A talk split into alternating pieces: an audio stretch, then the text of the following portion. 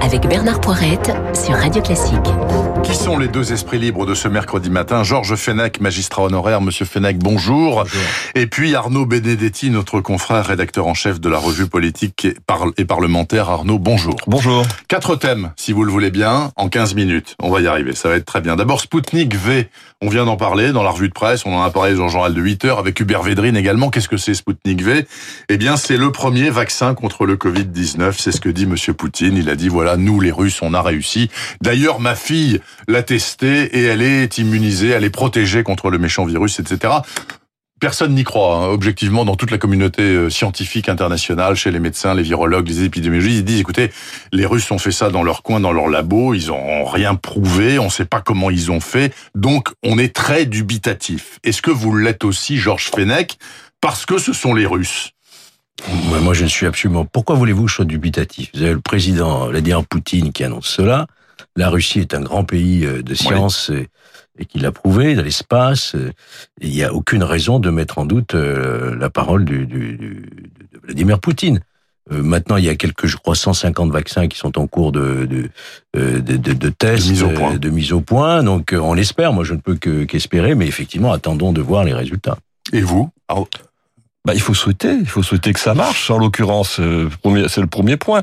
Bon, le vaccin est devenu un objet de, de bataille géopolitique aujourd'hui dans le contexte euh, de la crise du coronavirus. Mais c'est vrai que là, Vladimir, Vladimir Poutine, finalement, réactive une vieille figure euh, quasiment de la guerre froide, c'est-à-dire que les Russes, les Russes finalement arrivent avant tout le monde dans un domaine qui est un domaine stratégique. C'est ce qu'ils avaient euh, réussi euh, dans la conquête spatiale avec Sputnik et puis en envoyant aussi, il faut s'en souvenir, le premier homme dans l'espace, euh, Gagarine. Donc c'est un peu cette cette figure que qui est en train d'essayer de, de réactiver Vladimir Poutine. Pour le moment, il faut bien évidemment rester prudent parce que la communauté scientifique, lorsque elle produit euh, des, des, des, des dispositifs de ce type, euh, doit euh, bien évidemment le faire en fonction d'un certain nombre de procédures. Et manifestement, pour l'instant, on n'a pas les, les, informations indispensables pour corroborer les annonces de Vladimir Poutine. Mais c'est vrai que Georges Fenech a raison de rappeler que la, la, la Russie, ex-URSS, est un pays avec un très fort potentiel scientifique ah, et, technologique. Donc hein. euh, il y a quand même des parfois des, réactions qui relèvent des pré, de préjugés politiques vis-à-vis d'annonces. Euh, là, c'est une annonce euh, en effet qui est politique sur un sujet scientifique. Il faut attendre de voir, mais il faut aussi peut-être, j'ai regardé euh, quelque part un peu d'optimisme et souhaiter que les Russes aient raison. Je crois qu'il y a déjà un milliard de doses qui ont été commandées par différents absolument, pays. 20 pays, 20 pays, 20 pays, 20 pays, 20 pays. Ce sont peut-être des commandes de précaution au cas où on les commande et puis on verra bien. Mm. Parce que les Américains sont aussi en train de prévoir quelque chose. Je, je rappelle aux auditeurs quand même hein, qui voudraient se précipiter à la pharmacie pour acheter Sputnik V que c'est pas disponible. Non, on est Ce en sera face. disponible en Russie, au mieux en janvier prochain. Oui, on est en C'est-à-dire à peu près dans le même timing que les recherches américaines, britanniques, etc., ou même de Pasteur. Donc voilà. Mais enfin, le fait est qu'il fallait qu'on en parle puisque ça a fait beaucoup de bruit ce matin et c'est partout à la une de vos journaux. Par ailleurs, ce qui est également à la une, pas forcément de vos journaux parce que c'est tombé là carrément fort tard, c'est que Biden, Joe Biden, le candidat démocrate à la présidentielle américaine, a enfin choisi avec beaucoup de retard finalement parce qu'on on l'attendait il y a bien plus longtemps que ça, il y a bien bien avant sa colistière, donc c'est la sénatrice noire de Californie, Kamala Harris. Elle est moitié jamaïcaine, moitié indienne par ses parents. Est-ce que c'est un attrape-tout Kamala Harris? Et de toute façon, Biden était-il obligé dans l'Amérique d'aujourd'hui de choisir un profil comme ça, Monsieur Fenech? C'est un choix vraiment excellent. Oui. Elle, elle, coche toutes les cases. Hein, c'est ce que disait tout à l'heure Védrine. Voilà, c'est un très très bon choix. C'est un très bon choix. C'est une, une femme, de couleur. On sort de l'affaire. Euh, on sort de l'affaire George Floyd. Hein. -hmm. Elle a été procureure quand même d'un grand État, donc euh, c'est une femme à poigne, une femme de couleur, une femme jeune, une femme euh, déterminée, et donc elle coche vraiment toutes les cases. Et c'est un choix vraiment très judicieux de la part de, de Joe Biden, qui peut mettre en, en, péril la candidature de Donald Trump, je pense. Oui.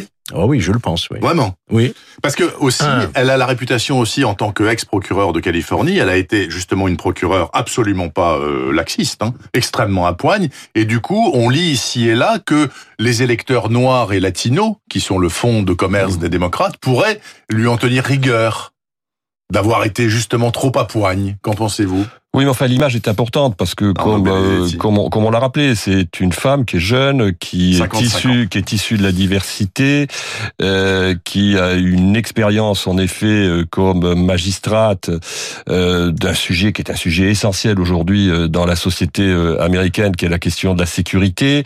Euh, et elle est en effet, elle est elle, elle a un positionnement intéressant parce qu'elle est centriste. C'est pas l'aile gauche du Parti démocrate. Il faut se souvenir d'ailleurs qu'elle avait été candidate hein, à la primaire Absolument. Et elle s'est retirée parce sans, sans grand, sans grand, sans grand succès. Donc, euh, en effet, elle a aujourd'hui euh, tous les critères, tous les facteurs clés de réussite pour euh, aider Joe Biden, qui est un candidat qui, quand même, aujourd'hui, dans les sondages, bénéficie surtout de, de la forme de désamour dont semble être victime le président Trump. Ceci dit, il faut se méfier parce qu'aux États-Unis, vous savez, à, à- à quelques mois de l'élection présidentielle, très souvent euh, des présidents sortants ont, ont, ont été donnés euh, battus et ont, ont, ont in fine l'ont emporté. On est à 90 Donc jours. on c'est est à très long. 90 jours, c'est très long. C'est vrai que il y a quelques mois, on aurait pu penser que finalement Donald Trump avait un boulevard devant lui, compte tenu de résultats économiques qui étaient plutôt euh, qui étaient plutôt bons, euh, compte Bah, tenu de la faiblesse, mars, compte tenu compte tenu de la faiblesse justement de Joe Biden, la la façon dont il a géré euh, la crise du Covid remet aujourd'hui en, en, en question, en effet, euh, disons son son la dimension euh, qui était la dimension favorite de sa candidature euh, lors de cette élection présidentielle. Donc on, on va on va voir euh, comment les choses vont se passer, mais rien n'est fait. Les jeux sont loin d'être faits. Dans le peuple, peuple américain, euh, cette femme, c'est une femme, donc on, on l'a dit, euh, d'origine euh, aussi hispanique. Hein, Oui, euh, absolument. Euh, on se souvient euh, le mur que voulait construire, que veut toujours le construire Mexique. euh, le Mexique.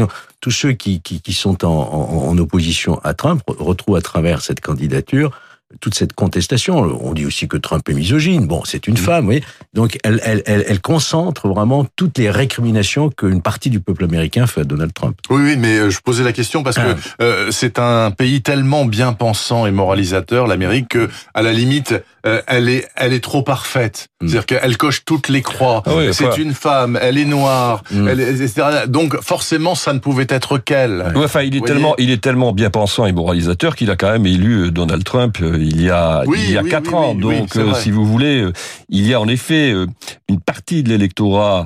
euh, les élites américaines sont bien pensantes, sont très souvent moralisatrices, surtout d'ailleurs celles de la côte est. Oui. Euh, mais euh, il y a quand même tout le Middle West américain qui euh, reste quand même profondément mobilisé derrière Trump, ce qui fait que cette élection sera beaucoup plus serrée vraisemblablement que ne le laisse présager aujourd'hui les sondages. Bon, je vous rappelle la date, hein, c'est le 3 novembre et on en rendra bien entendu compte. Et nous aurons un vaccin aux. États-Unis avant le 3 novembre. C'est possible, Georges Hein Fenech. C'est ce qu'a annoncé Donald Trump. Oui, non, mais Donald vous voyez Trump bien annonce des choses extraordinaires tous les jours, vous savez.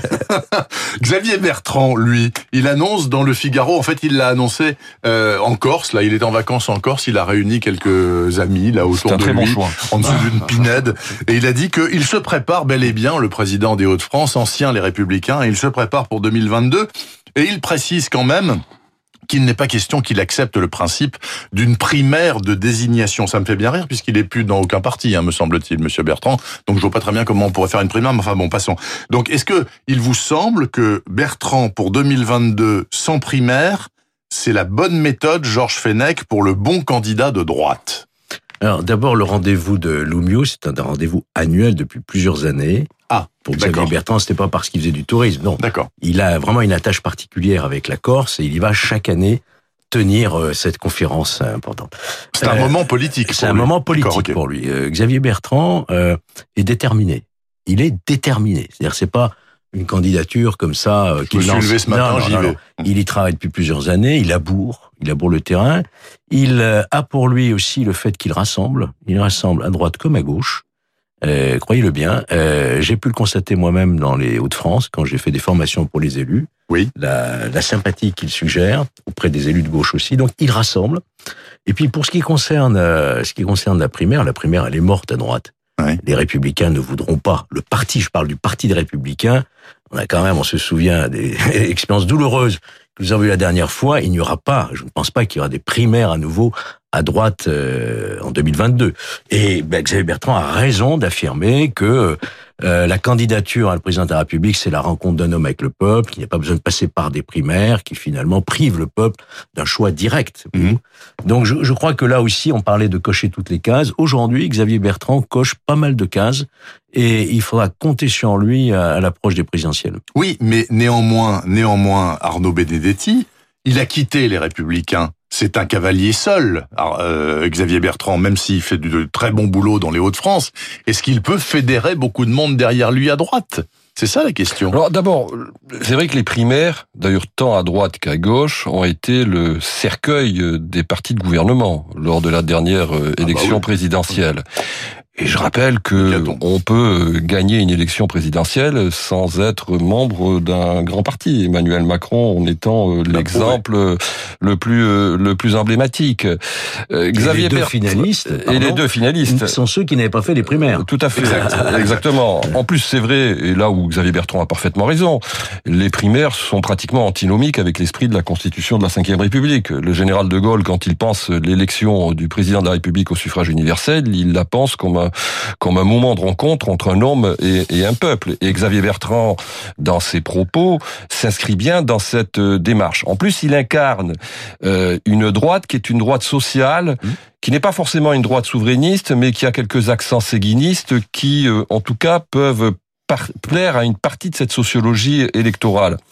Le problème de Xavier Bertrand, c'est pas tant le fait qu'il ne soit pas euh, aujourd'hui, euh, disons, ancré dans un parti politique. Ça, au contraire, je pense que c'est plutôt euh, quelque chose qui bon constitue une lui. ressource, une ressource positive vu l'état des Républicains quand même, même si les élections municipales n'ont pas été forcément négatives pour pour cette formation politique.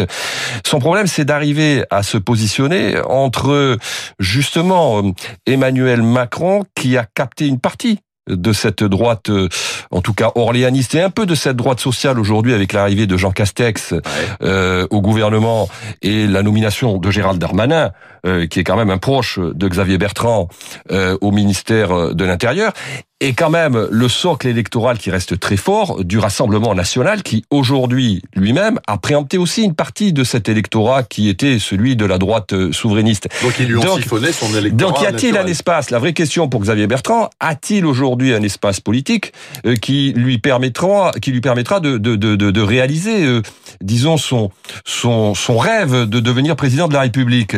C'est une c'est une question. Ben alors là aussi, on est très loin encore Oh là là, de oui, de de, de, de Enfin, l'échéance. euh, il est à la du- des, des journaux, c'est pour ça qu'on en parle aujourd'hui. Oui. Grâce à Lumio, en l'occurrence. vous voyez, euh, Je- je- je- vous n'avez je- pas l'air je- d'accord, Je, suis euh, Fenech, moins affirmatif euh, qu'Arnaud Benedetti sur euh, l'espace politique. Je pense qu'aujourd'hui, les Français ont besoin de quelqu'un qui incarne un avenir, qui incarne une confiance, qui incarne un destin. Voilà. Et je pense que aujourd'hui, on vote plus pour un homme que pour un programme. Je ne sais pas si vous avez beaucoup lu de programmes politiques. Non. On fait confiance. Non, vous le reconnaissez. mais donc, vous voyez, on sait où il se situe. Il le dit, sa famille est à Oui. droite. Euh, mais Et on il voit ce qu'il a fait dans les Hauts-de-France social, on voit son résultat dans les Hauts-de-France. Et puis c'est quelqu'un de humble, Xavier Bertrand. C'est quelqu'un qui est à l'écoute. Et ça, les Français aiment. Et comme il me l'a dit un jour, euh, il m'a dit, tu sais, euh, les idées carrées dans un corps rond, ça passe mieux. Oui, c'est vrai qu'il est, il est un peu, il est rond, Ouais, il est rond, il- Xavier Bertrand, Il s'est affiné là récemment. Bon, écoutez, j'ai encore un thème. à- à- on a deux minutes parce que je veux absolument en parler. Moi, moi, c'est un phénomène de presse extraordinaire. Vous savez que la presse écrite, on va pas vous faire un dessin. Elle est en train de mourir euh, à petit feu. Eh bien, le magazine Society, qui paraît deux fois par mois, a vendu 280 000 exemplaires de ces deux numéros. C'était Mmh. deux numéros complets. Au total, 150 pages d'enquête consacrées à Xavier Dupont de Ligonnès. Bon, euh, tout le monde sait qui c'est. Comment expliquer un truc pareil? Il paraît que c'est du délire, que les kiosquiers sont euh, euh, pris d'assaut parce que les gens veulent ce truc-là. Qu'est-ce que vous en pensez, Georges Fenech? Moi, Moi, je l'ai pas vu cette enquête. Non, ça ne m'étonne pas. C'est un des plus grands faits divers de Magnifique fait divers. ces- Monstrueux. enfin magnifique, je dirais Monstrueux pas magnifique. Euh, c'est c'est un fait divers hors norme. C'est un père qui assassine sa femme et ses, ses cinq enfants Et qui disparaît. et qui et qui disparaît, qui euh, fait croire qu'il se réfugie aux États-Unis parce qu'il est protégé par euh, les services secrets américains dans les histoires de, de drogue internationale, etc. C'est un donc il y a, y a une, une énigme. Qu'est-il devenu? Est-il vivant? Ou est-il euh, s'est-il suicidé? Et puis il y a eu un rebondissement là, il y a Oui, 15 enfin, mois. un. Bon, rebondissement qui était... C'était euh, c'était faux, mais le fait est. Il y a eu un engouement derrière euh, cette histoire en Écosse où effectivement on l'aurait vu, mais en fait c'était pas lui. Euh, donc comme ça, par moment, l'affaire ressort effectivement, et les Français se passionnent d'une manière générale pour les faits divers. Mais qui plus est, un fait divers hors norme comme celui-ci, et avec cette énigme, c'est comme l'affaire Grégory. oui. On en est toujours là, même 30 ans après. on se pose-. Voilà, c'est-à-dire il manque, il manque une réponse, et surtout a-t-il refait sa vie quelque part? Ça s'est déjà produit dans l'histoire criminelle, hein, que des grands criminels assassinent leur famille et re- reconstruisent une autre vie ailleurs. Mais ou bien s'est-il suicidé, comme c'est, de mon point de vue, le plus probable? Arnaud Benedetti, vous Oh. êtes fasciné aussi en 30 secondes? C'est un Vous l'avez acheté, Society un- Non, je l'ai pas acheté, mais c'est un vrai roman noir, en l'occurrence, qui comporte tous les ingrédients qui font le succès d'un vrai roman noir, justement. Et euh, cette affaire est une affaire qui passionne, mais de toute façon, il y a là aussi une tradition qui est pas seulement française, mais entre autres française, euh, d'une fascination pour les grandes affaires judiciaires. On va parler de l'affaire Grégory, mais souvenez-vous de l'affaire Dominici. Là où il y a un mystère, il y a fascination, et donc il n'est pas tout à fait surprenant qu'en plus en période estivale que Society rencontre un lectorat aussi important pour une affaire encore qui reste un, un des grands mystères de ces dix dernières années. En tout cas, je suis bien content pour les confrères de Society qui, en général, vendent 40 000 et là, 280 000 exemplaires. C'est une manne bénie. Georges Fenech et Arnaud Benedetti étaient les deux esprits libres de ce mercredi matin sur Radio Classique et je les en remercie. Je vous souhaite une très bonne journée.